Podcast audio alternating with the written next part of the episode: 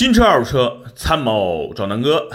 不知道昨天有没有兄弟和我一起啊看了这个雅阁的发布会？当然了，我其实不是为了自己看的，因为我对雅阁了解挺多了。然后主要是车友群里面有一些朋友昨天咨询我，南哥这个雅阁到底值不值得买？然后我说那这样吧，就是凭借我对雅阁在美国的认知，然后结合昨天的发布会，然后我仔细看完了，我给大家做一个我的感受。好吧，因为呢，我春节期间在美国的四 S 店体验过、试驾过新雅阁，然后呢，我的一个美国朋友正好也就是在春节前买的这个雅阁，而且买的正好就是一个 1.5T 的车型。呃，我先说说这个朋友吧，他作为车主跟我聊这个雅阁呢，他在美国的感受是这样的。我说我当时第一反应就是，我说我说你为什么买这么一个 1.5T 啊？那雅阁最牛逼的 2.0T 加 10AT 多火呀！他说是这样啊，他说我为什么要买那 2.0T 加 10AT？就是他说整体来说，目前本田啊这两年在全世界都有点膨胀，对吧？一个思域卖火了，然后所有的车型都卖的比较贵，嗯，雅阁也一样。我说那雅阁你买 1.5T 什么价格？他说他落地呢，总共花了差不多两万五、两万呃两万七千多了。我说靠，两万七有点贵了呀。他说对啊，他说如果说按照你逻你的逻辑买二点零 T 加十 AT，那我为什么不去买一台奥迪 A 四啊？在美国目前呢，也就是三万多一点。他说我买奥迪 A 四啊，买这个宝马三系啊，或者买雷克萨斯的 ES 啊，呃或者 IS 啊，其实都够了。如果比如说买雷克萨斯 IS，它也能买到二零 T 的版本。他说那我为什么非要买一台雅阁呢？对吧？这也无，这也从侧面出反映出雅阁在美国的售价实际上是有点贵的。第二呢，就是说他呢是一个算是新移民，然后呢刚到美国没几年，所以呢他对这种小排量涡轮增压其实是能够接受的，因为他在国内原来呃开的是一点八 T 的帕特，然后呢之前还开过一点四 T 的高尔夫，所以他可能日常用车主要都是以这些车为主。但他呢，对一点五 T 的这个雅阁呢能够接受。第二呢，我说你车开着，他说反正整体来说就是，呃，对比之前他在国内开的帕萨特，他说这个隔音稍微差点意思，然后开起来车还是挺轻松的，啊，空间也够用。然后因为他在美国不止这一辆车，他有一台这个大的车，就是那个 van，就是。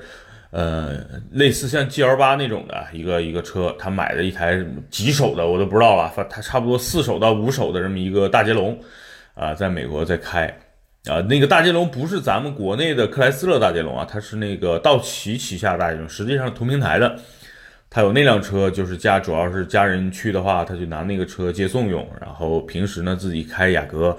他爱人呢，在那边买的是一台，呃，卡罗拉还是威驰，我忘了，反正一台特别便宜的车。他是比较务实，他在国内当时在北京的时候，有很多车，啊，也都是这种比较务实的。基本上他和我是属于一个类型的。第一呢，对车比较了解，啊，相对了解，咱们也不能说特牛逼，对吧？咱咱就是喜欢车而已，就是一个爱好者。然后呢，他对车比较了解。第二呢，就是。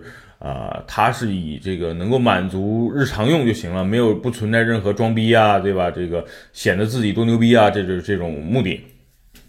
所以他很务实。他为什么要买雅阁？他说我去试驾了凯美瑞，他觉得呢凯美瑞混动是他喜欢的，但是他觉得有点超预算。第二呢，他去看雅阁就觉得雅阁的颜值一下就把他征服了，他觉得我就必须买雅阁。他说呢，在国内有那么多年，我其实也一直挺想买雅阁的。然后呢，这么多年反正也没有机缘呢。这次反正预算就是两万五以内哈，反正啊差不多上下吧。然后呢，看到雅阁特别漂漂亮了，这次你颜值呢是他喜欢的类型，他说那就买一个呗，也算这个圆了，这个也不叫圆了，就了了跟雅阁这么一个一个缘分，对吧？那我说整体车开起来嘛，他说第一呢，这车开起来呢，哎，就是好开，挺轻松的，但是。嗯，开着开着，他觉得没什么特点。然后呢，油耗呢确实很低。他说，但是他也没关注过油耗，因为大家知道美国的油嘛，对吧？那个真的 便宜的。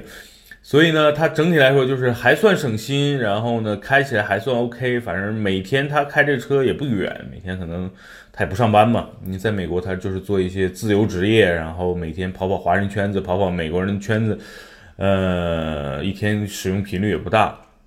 就总体来说，他觉得这车开起来就是不累啊。然后呢，比他之前开的那个卡罗拉啊什么的，其实呃就感觉舒适了一点儿，但是呢，就整体没有什么特别好的质感。这个质感呢，就是说，比如他原来跟跟帕萨特比的话，他说，第一，这车的底盘感觉没有帕萨特那么稳；第二呢，就是，呃，就是动力啊什么的，其实没有没有太大的提升。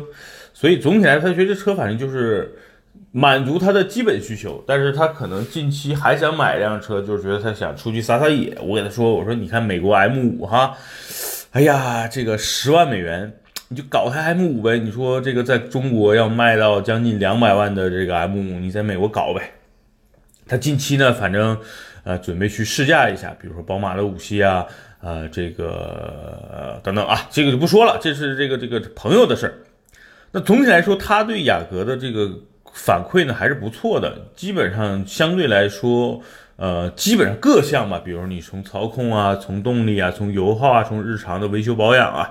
包括这个车的颜值、外观、内饰、空间，就各个方面，他对于这个车没有什么特别明显的不满。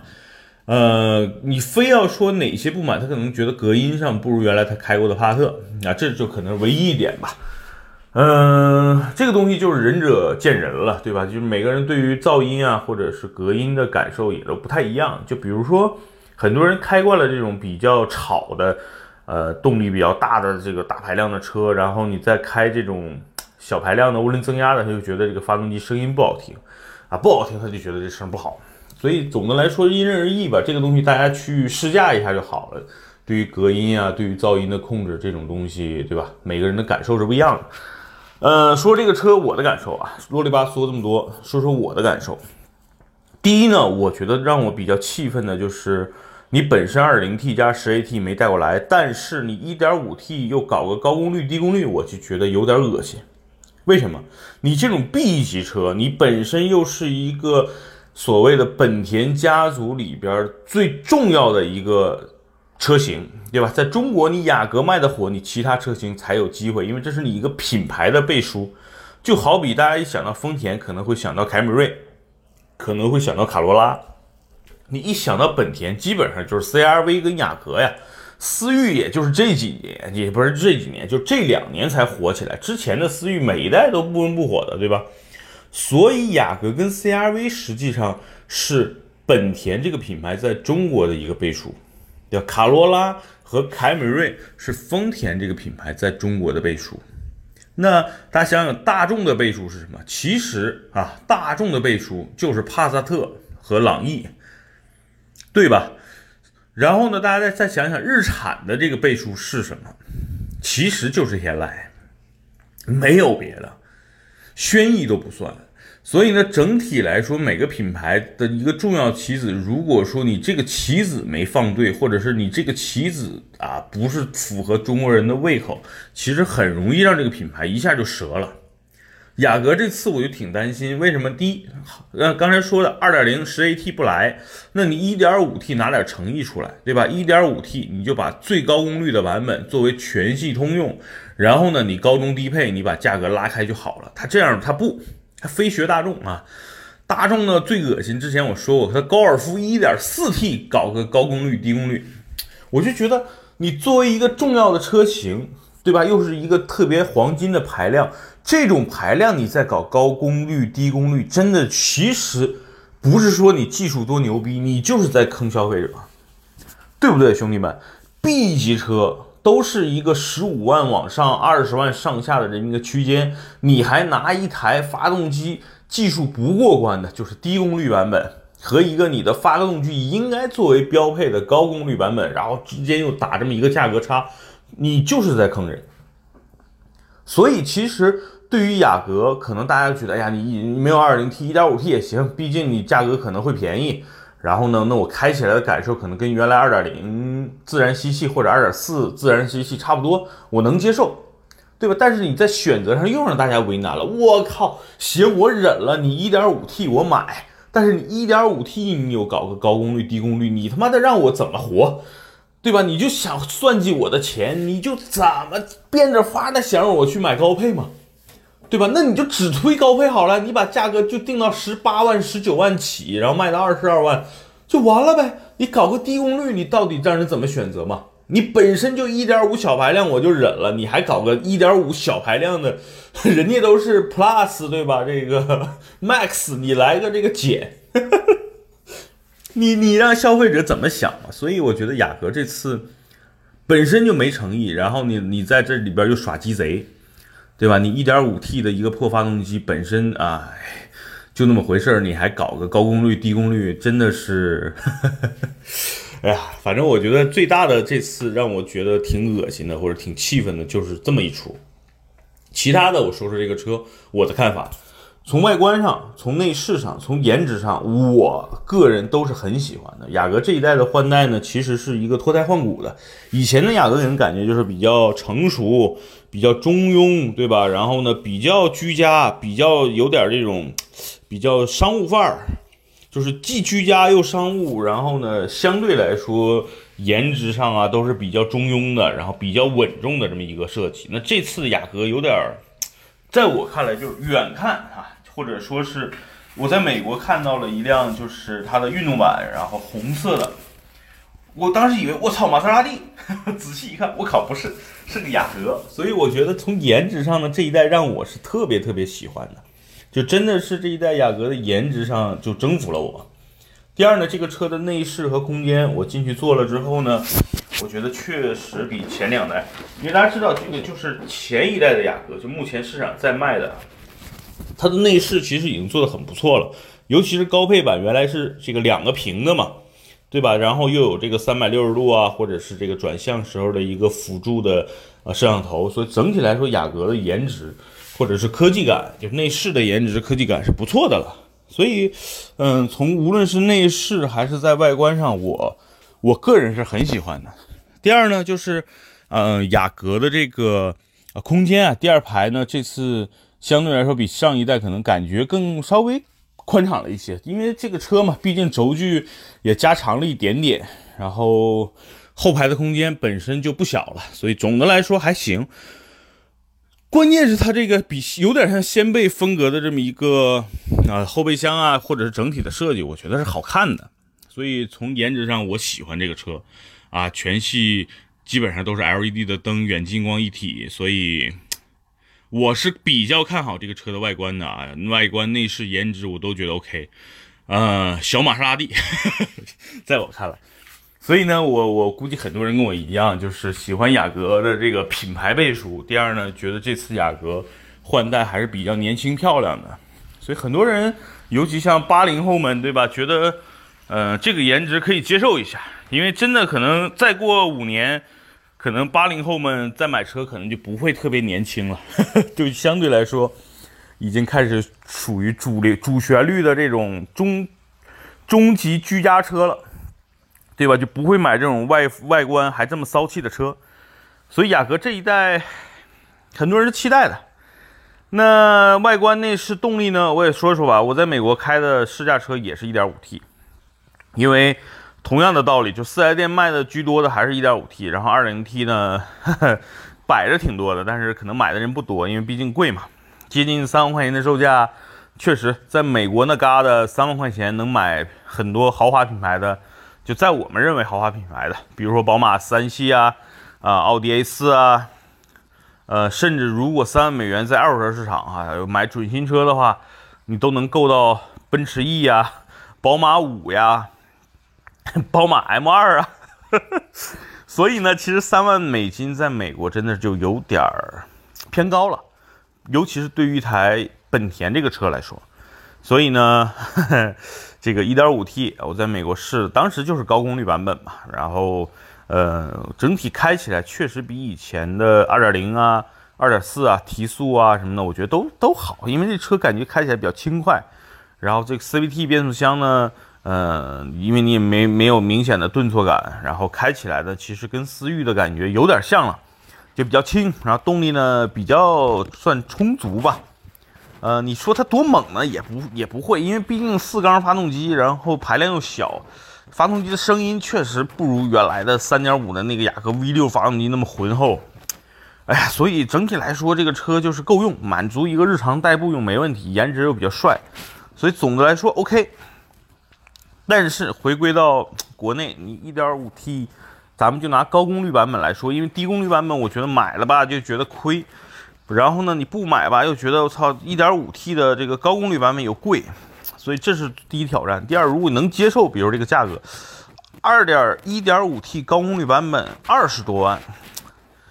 哎呀，大家想想，如果啊，你身里揣着二十多万买 B 级车，假设，拿它的顶配的价格，或者说次顶配，就是二十万出头的那个 1.5T 高功率版本的，呃，中配版本来说，你二十大概二十一二万，落地呢可能要二十四万左右了。你二十四万的落地价能买到什么车啊？咱们按直接对手算，你能买到顶配的天籁。对吧？甚至呢，你要空间的话，你可以买天籁的公爵，但是我不知道现在有没有卖了啊。我好几有那么一年没去日产四 S 店了。大家知道的话，可以在节目下方帮我留个言，我知道一下啊。就是天籁，你可以买顶配，也可以买这个天籁公爵版本，对吧？那如果买凯美瑞呢，你可以买到2.5自然吸气的高配，你可以买到涡这个油电混动的车型，是2.5加混动哦，兄弟们。那才是丰田凯美瑞的灵魂，二十二万多的那个豪华版，油电混动的豪华版，那个车裸车二十二万多嘛，对吧？嗯，另外呢，如果说你买帕萨特和迈腾，基本都能买到二点零 T 的，记住哦，二点零 T 的版本，尤其是帕萨特，因为现在优惠力度比较大嘛，你能买到二点零 T 的中配，就叫应该叫二点零 T 豪华版，对吧？然后买迈腾呢，应该能买到二点零 T 的。算是最最低配，差不多吧。所以你想想啊，就是如果你跟横向对手比，第一，你 1.5T，你对标的是大众旗下的黄金的 EA888 的 2.0T 的车型。第二呢，你对标日系，能买到天籁的顶配和凯美瑞的高配，甚至是凯美瑞的油电混动版本。那你的优势是什么呢？如果说现在你 2.0T 加 10AT 放进来，难道你要卖到二十五万吗？难道你要顶配要卖到三十万吗？我觉得你有点扯淡了吧，兄弟。然后咱们还回归到 1.5T 啊，如果说 1.5T 我想买一个豪华品牌，能买到什么车啊？大家想想，奥迪的 A3。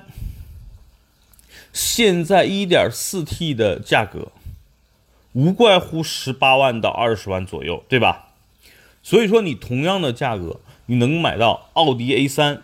大家再想想，宝马的幺幺八，我之前说过啊，有段时间促销力度特别大的时候，幺幺八的入门版本的价格是十四万多，也就是说，你你的入门车型的价格能够买到宝马旗下的幺幺八这个品牌了。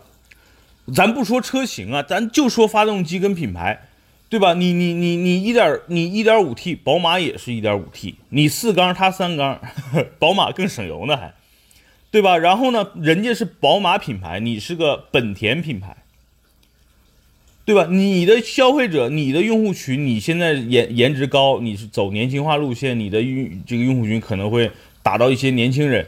那宝马的幺幺一系，它主要用户群也是这个年轻人啊，对吧？别忘了，宝马还有二系，对吧？二系同样大多数也是一点五 T 的车型，它的用户群也锁定的是年轻人或者年轻家庭。对，你说这个你一幺幺八空间小，那我我宝马还有二系呢，我二系可是属于这种家庭车，对吧？所以整体来说，其实雅阁在这次定价上的价格明显是有点啊，就是所谓的浮夸了，也就是因为它思域之前卖的好，或者说在美国卖的好，不知道啊，就是。本田的这个高管是不是因为思域赚到钱了，就觉得这个这个，哎呀，两眼昏花，开始花天酒地了，就每天觉得我操，我本田就是个赚钱的机器了，我出什么车，我只要价格定在那儿，你们就会买。所以其实你定的这个价格在市场上是完全没有竞争力的。而且你给自己挖了一个大坑，就是你现在的定价是这么高，那你未来 2.0T 到底上不上？你2.0的混动车型到底上不上？如果这两个车型再上，那价格是不是干到三十万以上了？兄弟们，你们听过听说过谁花三十万买雅阁吗？对吧？原来有这个3.0的、3.5的雅阁，那一年。可能一个城市能卖出去几辆，就全国一年能卖出去几辆那种顶配的，接近三十万的雅阁，对吧？所以你现在拿着三十万，你在宝马、奔驰、奥迪，然后甚至凯迪拉克，你能买到什么车了？都都是中高配车型了呀，对吧？凯凯迪拉克三十万 A T S L 能买一个很高配置的了。对吧？然后这个奥迪 A4L，你三十万也能买一个不错的 2.0T 的中高配了。所以，所以其实现在雅阁整体的定价，我觉得大家观望一下吧。就是第一呢，机油门我刚才没说，我个人认为呢，像本田这种，对吧？技术为为先导的这么一个公司，出现了机油门呢。他肯定表面上呢觉得呀，我无所谓，我牛逼，但实际上呢，公司也不是傻逼，对吧？他一定会特别快的去修复或者去改进这个措施，因为它是一个全球车型嘛。一旦机油门的事件遍及到美国跟中国呢，本田就真的完了。我相信这次在雅阁上不会出现这种机油门啊，但是我不好说这东西，对吧？这个东西谁谁谁谁能决定？我又不是研发的，我又不是本田的这个这个高管。那我个人觉得呢，应该不用担心这个事情，只不过呢，就是价格大家可以再观望一下，甚至说，啊，你预算比较高的情况下，对吧？B 级车嘛，咱们买 B 级车不外乎要一个比较大的排量，开起来爽嘛。你 1.5T 再牛逼，你放思域上可以，你放在雅阁上，我觉得怎么着，这个 B 级车 1.5T 还是有点寒酸的。如果你觉得不寒酸，1.5T 的宝马一系，对吧？1.4T 的奥迪 A3，我觉得品牌上总比本田要高一点吧。然后呢，同样二十万预算，我觉得买凯美瑞混动，总肯定开起来日常养护保养油耗也也比雅阁要爽吧，对吧？如果二十多万预算，那我何必不买个大众帕萨特 2.0T，开起来爽，配置又高，日后保值又又很保值。对吧？所以加加上后排空间又比你雅阁还大，所以兄弟们就是擦亮眼睛。第一呢，别被颜值争一下冲昏了头脑，因为考虑你娶个漂亮媳妇儿回来，到底能不能给你生孩子，能不能跟你好好过日子，这是一个核心的问题。第二个呢，就是你娶个漂亮媳妇儿，这个媳妇儿身价是不是太高了，对吧？需要你的嫁妆也好，这个这个婚礼呀等等各方面的，是不是需要你花费太多，投入太多，反而回报就是一张漂亮的脸，对吧？如果这个漂亮媳妇儿又是二点零 T 又是十 AT，价格呢，目前就是一个二十万到二十三四万的这么一个区间，我觉得是可以娶回来的。但是目前这么一个媳妇儿又又小学毕业，对吧？然后活儿又不好，又身价又很贵，娶她干嘛？供个供个花瓶吗？在家里？对吧？我不知道这个比喻恰不恰当啊，所以大家可以在节目下方给南哥留言，也可以关注南哥说车公众号啊，然后加入车友群里面，大家一起在里边聊生活、聊工作、聊车，好不好？那这期啊，雅阁总结一下，就是我觉得价格有点坑，1.5T 低功率、高功率特别恶心，所以我的建议再等等。如果二十万预算，大家着急买车，可以考虑你不需要空间去买 A3 啊、宝马一系啊。凯迪拉克 ATS-L 啊，对吧？这些车型，如果你就想要一个日系的省心的车，去买凯美瑞混动，绝对绝对你不会后悔，好吧？至于凯美瑞前段时间的那个叫什么发动机车，这个发动舱进泥是吧？这个完全是子虚乌有，扯他妈蛋的啊！呃，我估计啊，因为雅阁要上市了，然后呢，这些品牌之间是互掐的嘛。那在媒体上、公关上，没准这件事情就是雅阁啊，或者是本田的这个、这个、这个公关公司搞的。所以呢，哎，这个东西大家听听就不算了，对吧？一个在全世界能卖那么多辆的车型，本田也好，凯美瑞也好，其实都大家去可以去买的，只不过用什么代价买什么样的车型罢了。好吧，这期节目就到这儿，拜拜。